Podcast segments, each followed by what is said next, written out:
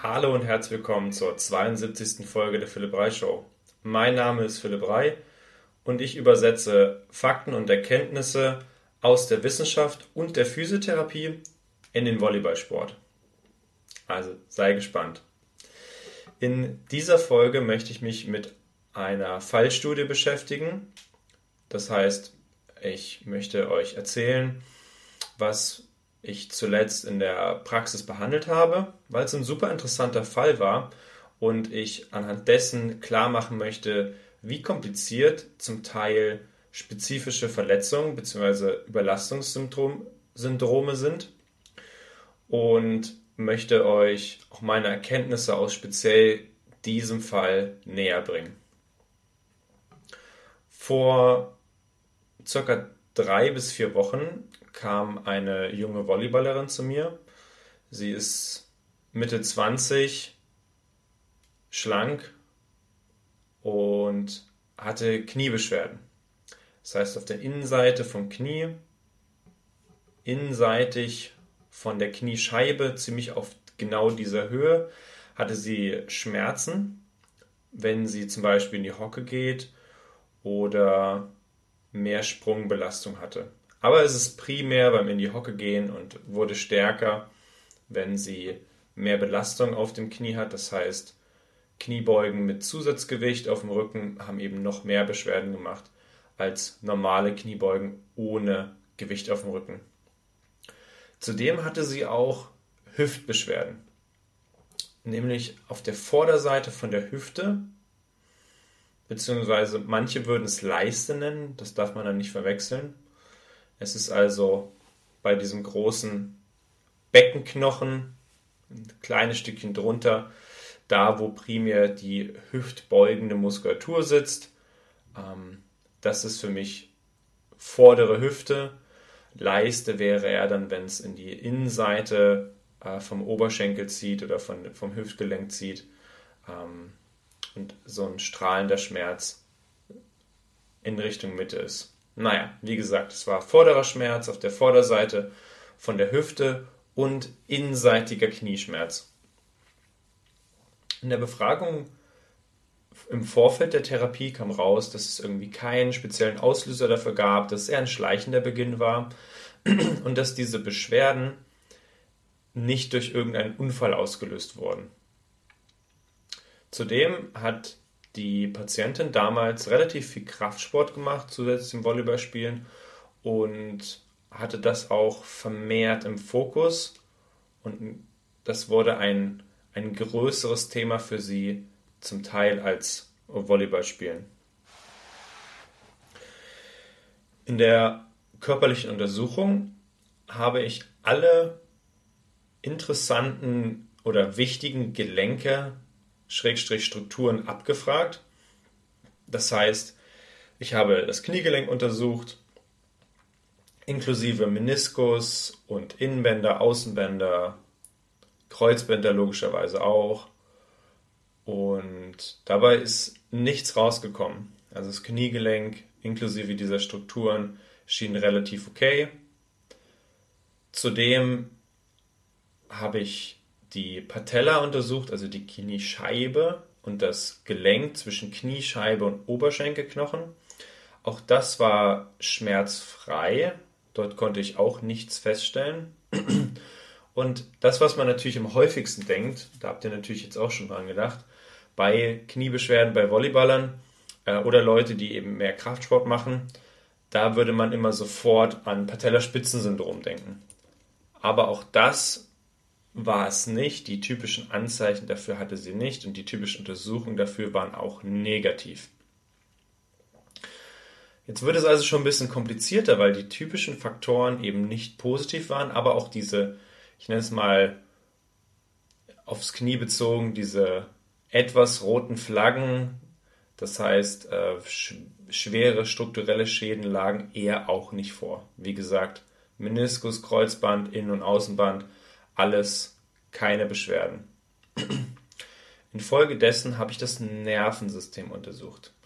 Wir haben auf der Rückseite von unserem Körper oder von unserem Unterkörper läuft der Ischiasnerv lang. Den kennen alle.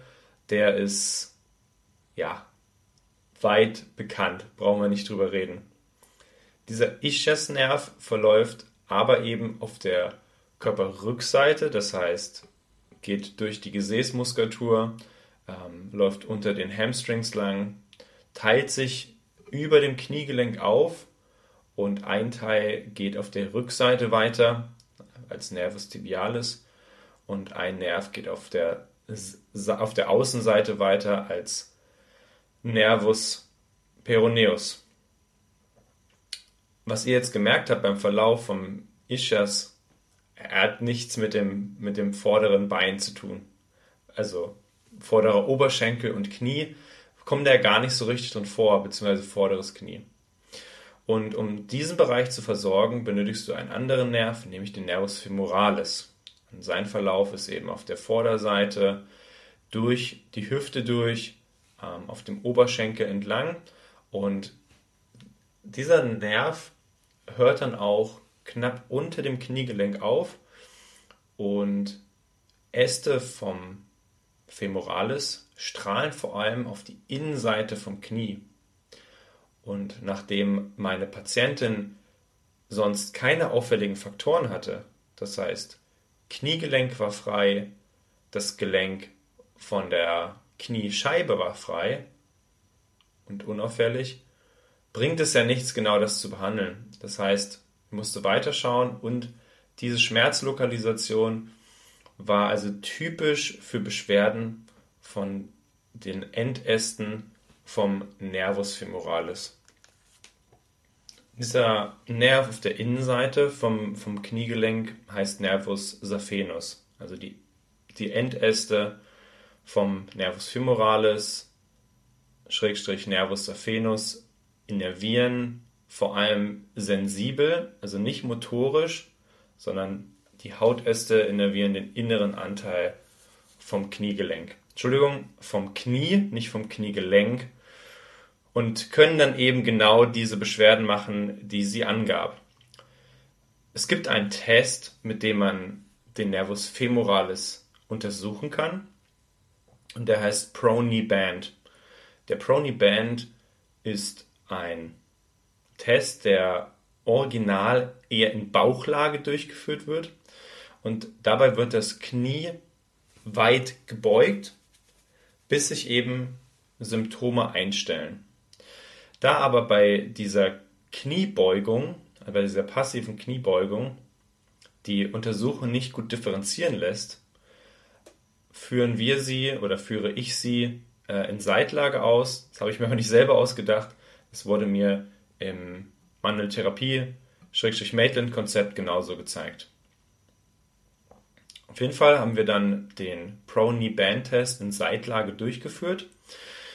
Und dabei unterscheidest du oder kannst du differenzieren, ob es ein muskuläres Ziehen ist oder ein Ziehen vom Nerv, indem du den Mensch, der diese Übung ausführen soll, der diesen Test ausführen soll, erst einmal in Seitenlage vom Oberkörper her sehr weit einrundest. Das heißt, der Oberkörper wird super doll eingerundet.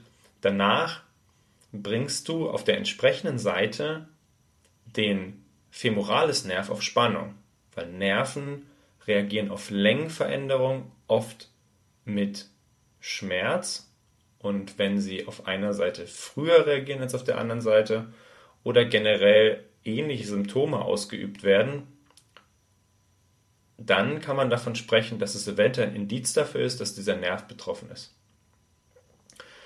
Nun habe ich also auf der betroffenen, erst auf der nicht betroffenen, dann auf der betroffenen Seite diesen Pro-Knee-Band-Test durchgeführt. Dabei liegt, wie gesagt, meine Patientin der, auf der Seite vom Oberkörper her weit eingerundet, um das Nervensystem schon leicht auf Vorspannung zu bringen. Danach, um eben den femorales Nerv zu stretchen, strecke ich die Hüfte und beuge gleichzeitig das Knie.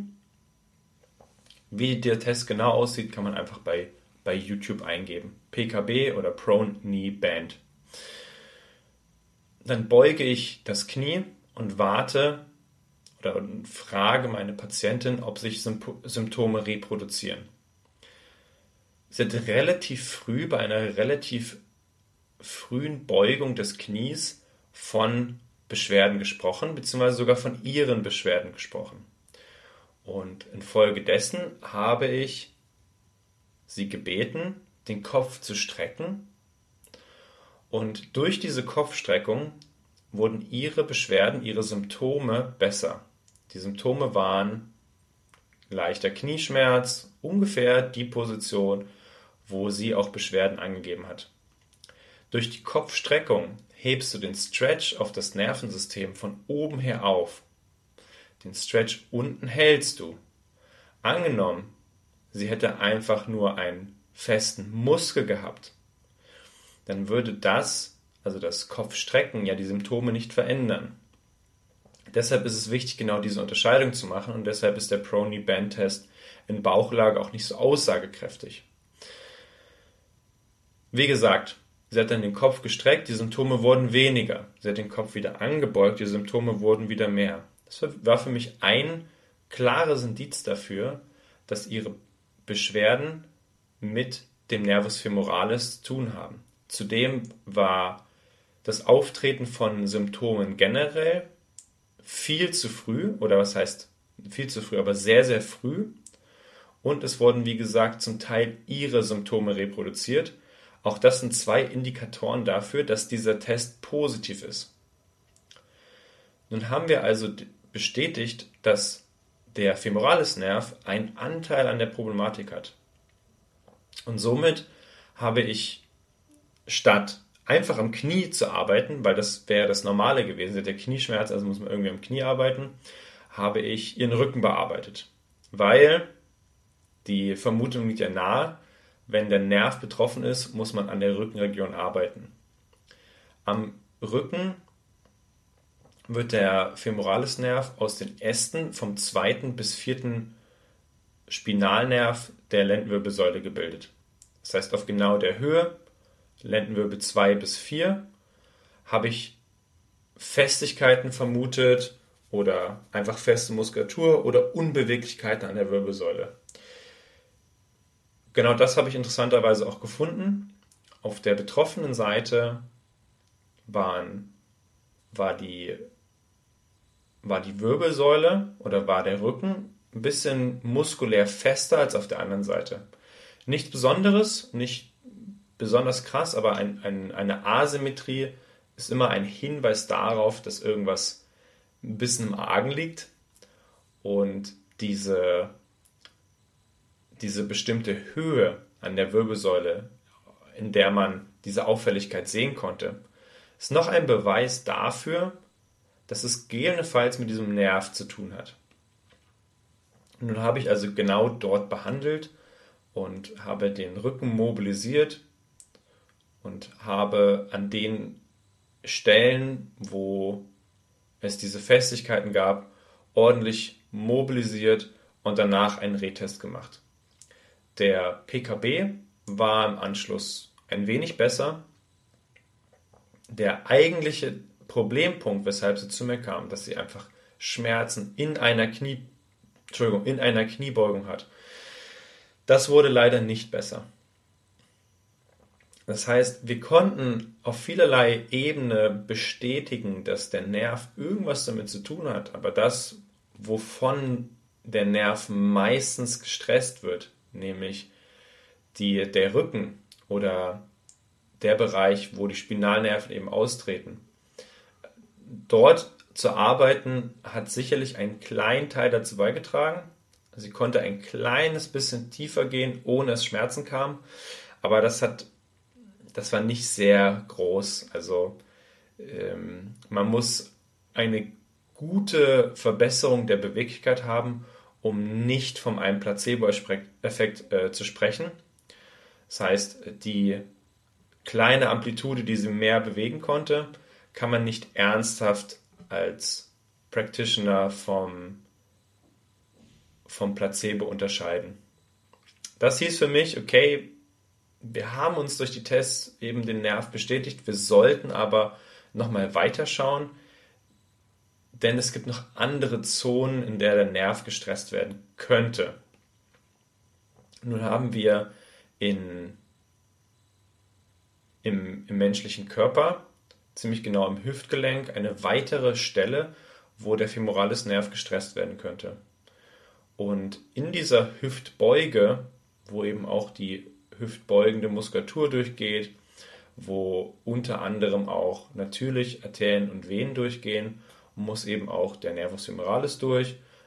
Und dieser Nerv wird zum Teil oder kann zum Teil gestresst werden durch Enge im Hüftgelenk oder nicht im Hüftgelenk per se, sondern in der Hüftregion. Und zwei Hinweise darauf, warum sie jetzt genau diese Beschwerden bekommen könnte. Sie hat gesagt, sie hat vor kurzem angefangen mehr zu trainieren, hat auch ordentlich Muskelzuwachs gehabt. Muskelzuwachs gerade im Hüftbereich, also in der hüftumgebenden Muskulatur, gerade im vorderen Bereich. Und dieser schnelle Zuwachs kann eben dazu führen, dass sie entsprechend mehr Beschwerden bekommt, weil in diesem Bereich irgendwas, ich will nicht sagen eingeklemmt wird, nennen wir es mal irritiert wird. Dass in, in diesem Bereich eben durch diese große Muskulatur der Nerv ein bisschen gestresst wird, weil es eben Raumforderungen gibt von der Muskulatur. Und Nerven reagieren immer relativ verzögert, sowohl in die eine als auch in die andere Richtung. Und es kann sein, dass dieses, diese Beschwerden oder diese Enge schon länger besteht. Und deswegen wird es auch mit dem schleichenden Beginn Sinn machen. Denn die Muskulatur wird schleichend größer und der Nerv setzt nicht sofort ein mit Beschwerden, sondern macht eben auch über die Zeit mehr Beschwerden. Das heißt, auch schleichender Beginn in der Symptomatik könnte eben auch dann für Nerv sprechen. Das gilt jetzt nicht per se, also das jetzt nicht auf alles übertragen. In Ihrem Fall würde es relativ gut passen, denn, wie gesagt, mehr Muskulatur oder mehr Krafttraining gleich mehr Muskulatur, gleich eventuell mehr Enge in der Hüftregion und deswegen haben wir die Hüfte untersucht. Ich möchte diese Folge kurz unterbrechen, um die Sponsoren des Podcasts vorzustellen. Einer der Sponsoren ist Nucleus Health. Nucleus Health stellt hochwertige und einzigartige Nahrungsergänzungsmittel her, die mir helfen, gesund zu bleiben und 100% leistungsfähig zu sein. Ich verwende zum Beispiel das Multivitamin, das mich mit allen wichtigen Mineralien und Vitaminen versorgt. Und ich nutze auch das Premium Kollagen für gesunde Sehnen und Gelenke. Möchtest auch du hochwertige Nahrungsergänzungsmittel? Dann besuche nucleushealth.de und erhalte 10% Rabatt auf deine Bestellung mit dem Code FIL10. Als weiteren Sponsor des Podcasts möchte ich Ole Seifert vorstellen. Ole kümmert sich zuverlässig und regelmäßig um alle meine finanziellen Fragen und Bedürfnisse. Ich bin schon seit einigen Jahren Kunde bei Ole. Er hat mir geholfen, ein vernünftiges Konzept für meine Finanzen und Versicherungen zu erstellen, sowohl im privaten als auch im geschäftlichen Bereich. Außerdem hat er mich in Versicherungsfragen beraten und ein Konzept für meine Altersvorsorge erstellt. Bei Ulle steht der Mensch mit seinen individuellen Bedürfnissen im Vordergrund. Die Zusammenarbeit mit ihm ist unkompliziert und transparent. Wenn auch du Beratung in Sachen Finanzen und Versicherungen brauchst, kann ich dir Ole wärmstens empfehlen. Schreibe ihm eine Mail an ole.seifert.dvag.de und verweise auf diesen Podcast. Dann bekommst du bei eurem ersten Gespräch einen Wunschgutschein über 30 Euro ohne Verbindlichkeiten. Die Sponsoren und deren Website sind nochmal in den Shownotes verlinkt. Und nun weiterhin viel Spaß bei der Folge. Bei der Hüftuntersuchung kam raus, dass die Beweglichkeiten der Hüfte relativ eingeschränkt waren, beziehungsweise eine andere Form aufwiesen, als es in Anführungsstrichen normal oder üblich ist. Was heißt das? Die Patientin hatte mehr Hüftinnenrotation, als ich es erwartet hätte, und weniger Hüftaußenrotation, als ich es erwartet hätte. Man kann per se sagen, normalerweise ist das Verhältnis in einer guten, normalen Hüfte, dass es bei dir anders ist, heißt nicht, dass deine Hüfte unnormal ist, aber die Norm sagt, wir haben ungefähr zwei Drittel der Außenrotationsfähigkeit zu einem Drittel Innenrotationsfähigkeit. Das heißt, war das jetzt richtig? Ja, das heißt, ähm, Nochmal anders ausgedrückt, wenn du zum Beispiel 80 Grad Außenrotation hast, erwartet man, dass du 40 Grad Innenrotation hast. Also zwei Teile Außenrotation, ein Teil Innenrotation. Nicht zwei Drittel, ein Drittel. Das heißt, in ihrem Fall waren es ungefähr 40 Grad Außenrotation und aber auch 40 Grad Innenrotation. Das heißt, die Rotationen waren relativ gleich. Was heißt das? Das heißt, dass die Patientin entweder viel Mobility in eine Richtung gemacht hat und deswegen die Hüfte in eine Bewegungsrichtung super beweglich wurde, hat sie aber verneint. Oder das heißt, dass sie eine kleine Abnormalie der Hüfte hat.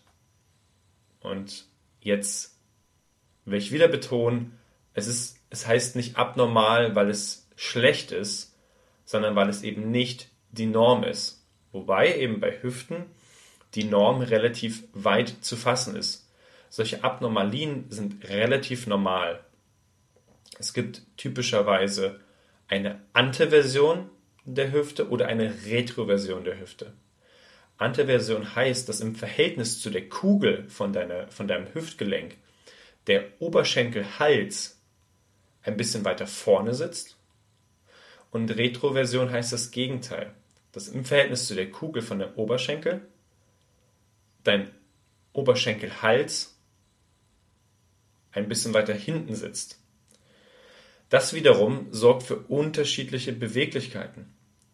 Wenn du zum Beispiel eine Retroversion hast, und das kommt öfter bei Männern vor als bei Frauen, dann hast du vermehrt Außenrotation im Verhältnis zur Innenrotation.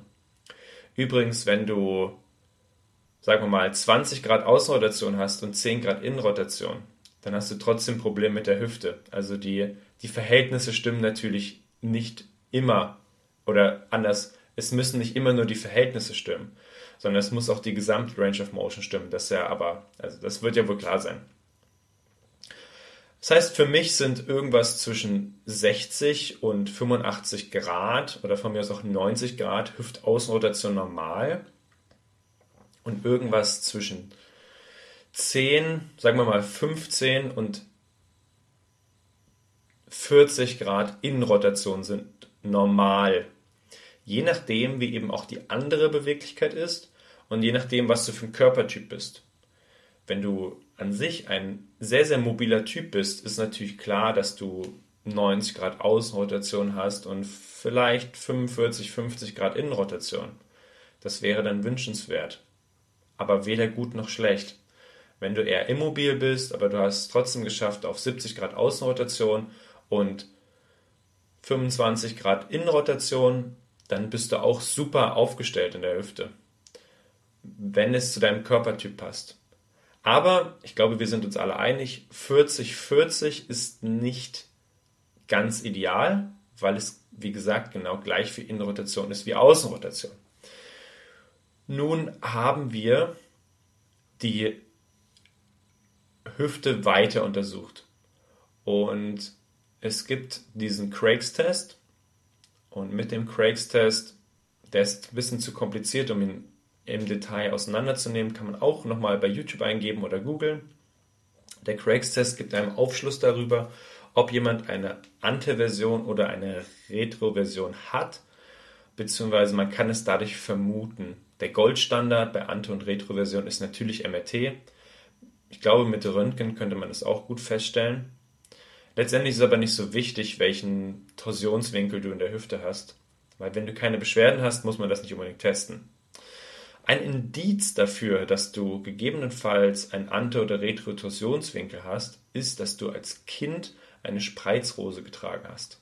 Also man nennt das Hüftdysplasie. Wenn du also als Kind, frag deine Eltern, äh, vielleicht weißt du es aber auch, wenn du als Kind Hüftdysplasie hattest, dann kann es sein, dass sich daraus dann in deinem Erwachsenenalter eine Ante- oder Retrotorsion deiner Hüfte entwickelt. Aber wie gesagt, das zu haben ist völlig egal. Die Frage ist, macht es gegebenenfalls Beschwerden? Bei der Patientin offensichtlich hat es Beschwerden gemacht. Nun hast du oder hat sie relativ viel Innenrotation, sehr, sehr wenig Ausrotation. Und ähm, dann kann man eben noch sogenannte Zusatz- und eben der Craig's-Test war positiv. Ich vermute also eine Antetorsion im Hüftgelenk, was erklären würde, warum sie mehr Innenrotation hat im Hüftgelenk. Nun habe ich weiterhin noch sogenannte Zusatzbewegungen am Hüftgelenk gemacht. Das heißt, ich nehme die Hüfte und versuche sie nicht normal in der Achse zu bewegen, also beugen, strecken, abspreizen, ranziehen und rotieren, sondern ich habe Zusatzbewegungen gemacht, die also zusätzlich zu den normalen Bewegungen sind. Das heißt, oder das würde heißen, und das heißt auch, dass ein Mensch den nicht willentlich ausführen kann. So, das heißt, ich nehme den Oberschenkel und bewege ihn gegen das Hüftgelenk nach außen. Ich bewege ihn gegen das Hüftgelenk nach vorne, nach hinten. Und diese sogenannten Zusatzbewegungen geben einem auch Aufschluss darüber, wie gut beweglich das Hüftgelenk oder ein, ein Gelenk generell ist. Gibt es irgendwo Festigkeiten? Zum Beispiel bei diesen Zusatzbewegungen wäre die Bewegung von oben nach unten an der Schulter bei den meisten Volleyballern relativ fest und die Bewegung von unten, also von der, von der Schulterrückseite nach vorne, wäre relativ mobil. Nur als Beispiel. Und bei ihr an der Hüfte war es so, dass die Bewegung von vorne nach hinten auch relativ fest war. Das heißt, zusätzlich zur Rotationskomponente in der Hüfte und dem positiven Craigs-Test haben wir also auch eine Auffälligkeit an, an, bei den Zusatzbewegungen im Hüftgelenk gefunden. Und sie kann ihre, ihren Oberschenkel oder ich konnte ihren Oberschenkel relativ schlecht von vorne nach hinten, also von ihrer Körpervorderseite zu ihrer Körperrückseite verschieben.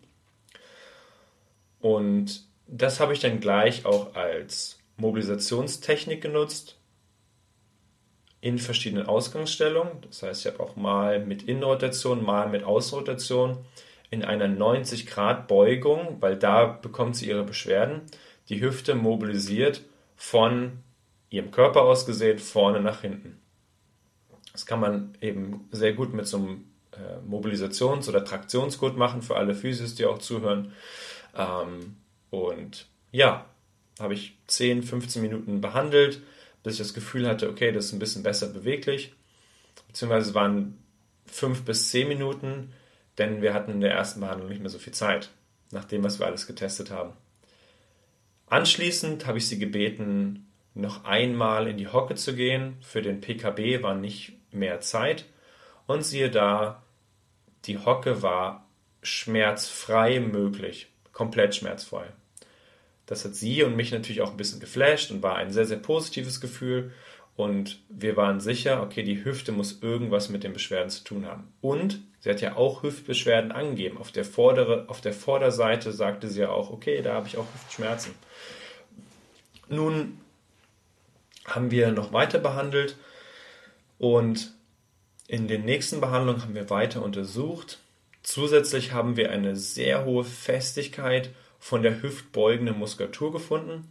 Das heißt, der Rectus femoris, das ist ein Anteil vom Quadrizeps. Der Quadrizeps ist der Muskel, der auf der Vorderseite vom Oberschenkel liegt und eine Kniestreckung macht. Und der Rectus femoris, eben dieser eine Anteil, dieser vierte Kopf vom Quadrizeps, Quadri 4, ähm, der ist auch für Hüftbeugung zuständig. Und der Rectus war bei ihr auch sehr, sehr gespannt, er war sehr kurz und sie hat zusätzlich zu einer Hüftmobilisation, also eine Eigenmobilisation für die Hüfte mit einem Gummiband, hat sie auch eine Eigendehnung für den Rectus femoris bekommen. Und wer den Podcast schon ein bisschen länger verfolgt, der Couch Stretch ist bei mir ja immer wieder ein Thema. Sie hat den Couch Stretch als Mobilisationsform bekommen für ihre muskulären Beschwerden, hat eben die Hüftmobilisation bekommen, um kurzfristig auch ihre Beschwerden in der Hüfte besser zu machen, beziehungsweise auch die Beschwerden im Knie. Also um das nochmal einzuordnen, in der Nachuntersuchung bei der, bei der Kniebeugung hat sie auch Schmerzen im Knie und leicht in der Hüfte. Das heißt, immer wenn ich darüber rede, dass sie schmerzfrei ist oder weniger Schmerzen hat, geht es immer sowohl um den Knieschmerz auf der Innenseite vom Knie als auch um den Schmerz an der Hüfte. Und äh, noch einmal dieser Blick zurück zu dieser ersten Behandlung, hatte ich gar nicht das Knie behandelt, außer eben untersucht ordentlich. Aber sie hat, also sie hat eine komplette Behandlung für den Rücken bekommen, eine Behandlung für die Hüfte und die Knieschmerzen wurden besser. Und auch das, wie gesagt, ist ein Beweis dafür, dass ihr Knie eben nicht betroffen ist. Obwohl sie hat offensichtlich Knieschmerzen, es muss ja vom Knie kommen, aber nein, ist nicht immer so. Es ist oft so, da bin ich jetzt nicht der typische Osteopath, der sagt, okay, alles kommt äh, von irgendwo anders und alle Osteopathen, die zuhören, mögen mir verzeihen, dass ich hier so ein Klischee rede. Natürlich ist es auch da nicht immer so.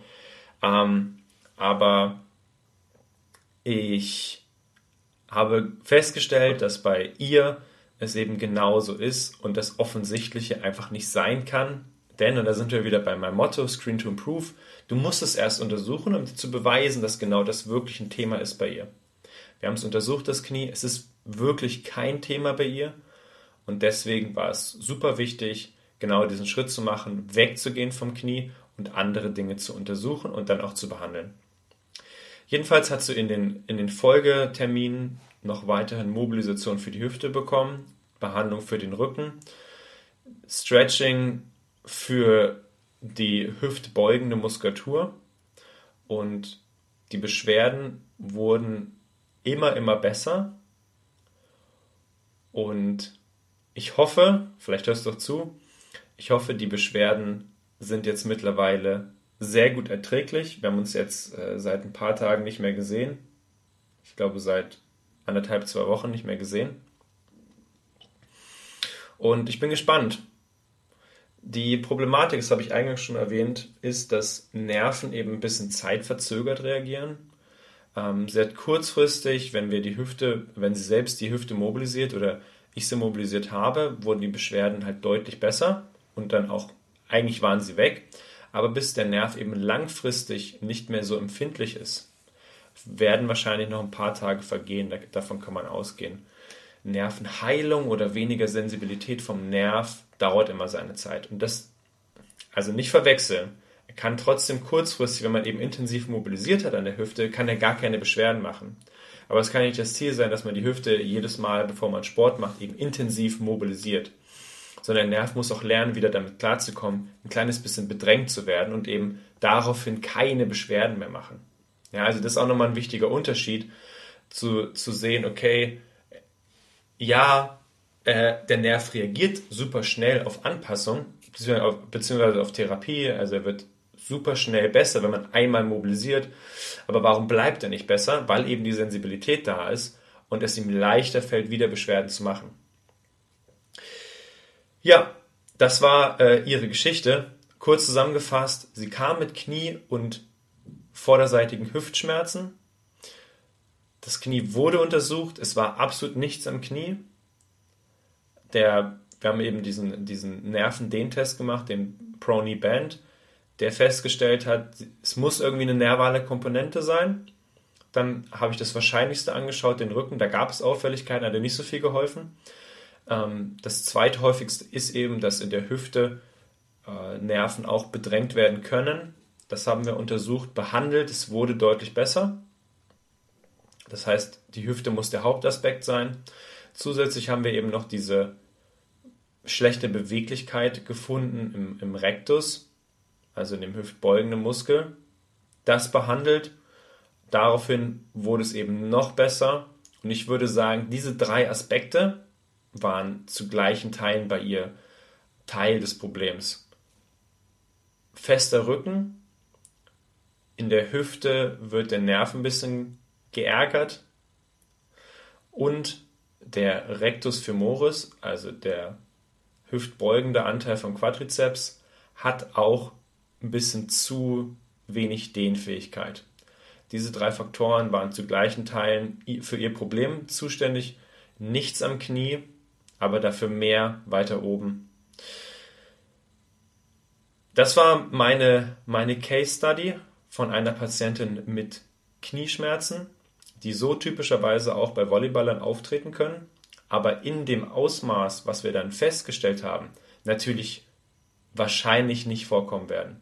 Die erste Patientin, nein, die zweite Patientin, die ich mit solchen oder solchen ähnlichen Beschwerden sehe. Es ist nichts Volleyball-spezifisches, obwohl sie Volleyball spielt. Darüber braucht man sich keine Gedanken machen. Aber wenn du angefangen hast, viel Krafttraining zu machen vor kurzem, du siehst, es gibt Kraftzuwachs an deinem Oberschenkel.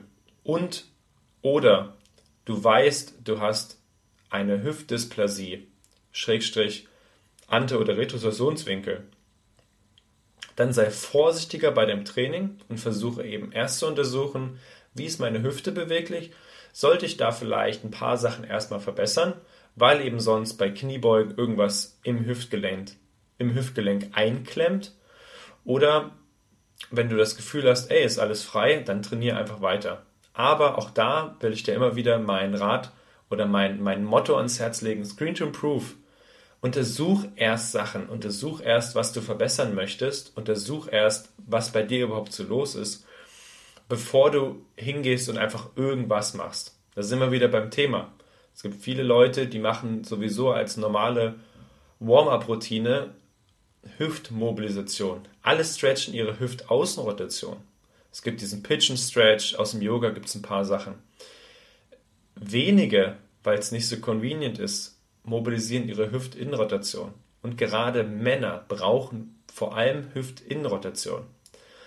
Also guck dir das nochmal an. Wie gut ist deine Hüfte beweglich? In Innen- und in Außenrotation. Und wenn du feststellst, Innenrotation ist eigentlich das Problem, dann hör auf, die Außenrotation weiter zu stretchen, dann bist du ja eh schon gut genug. Und stretche mehr die Innenrotation in deinem Hüftgelenk, sodass du eine gute Grundlage legst für dein Knie, für deinen unteren Rücken und eine gute, eine gute Grundlage dafür bildest, dass du eben auch keine Hüftschmerzen bekommst. Aber, und das ist jetzt nur Erfahrungswerte, Hüftschmerzen bilden oder Hüftimmobilitäten, also wenig Beweglichkeit in der Hüfte, bilden sich eben nicht so oft direkt in der Hüfte ab, sondern ziemlich häufig an den anderen Körperstellen, zum Beispiel Knie oder Unterrücken. Das war es zu meiner Case Study. Ähm, das war das erste Mal, dass ich eine Fallstudie geteilt habe. Lass mich gerne wissen, ob du das gut fandest, ob du das cool findest. Äh, schreib's in die Kommentare. Ja, schreib's in diese Kommentarfunktion bei, bei Spotify oder schreib mir einfach bei Instagram. Würde mich sehr interessieren, dann mache ich sowas öfter. Das ist ja das Leichteste auf der Welt, einfach von meiner Arbeit zu erzählen. Und ja, dann wünsche ich einen wunderschönen Start in die Woche. Ich hoffe, der Podcast kommt an einem Sonntag raus und genießt den Sonntag noch und bis zur nächsten Folge. Danke wieder fürs Einschalten und bis bald. Das war's schon wieder mit der Folge. Ich hoffe, für dich war ein kleiner Mehrwert dabei. Wenn dir die Folge gefallen hat, dann abonniere doch gerne den YouTube-Kanal oder folge rein bei Spotify bzw. bei Instagram. Teile auch gerne den Podcast mit deinen Freunden. Das würde mich auf jeden Fall mega, mega weiterbringen. Vielen Dank dafür und bis bald.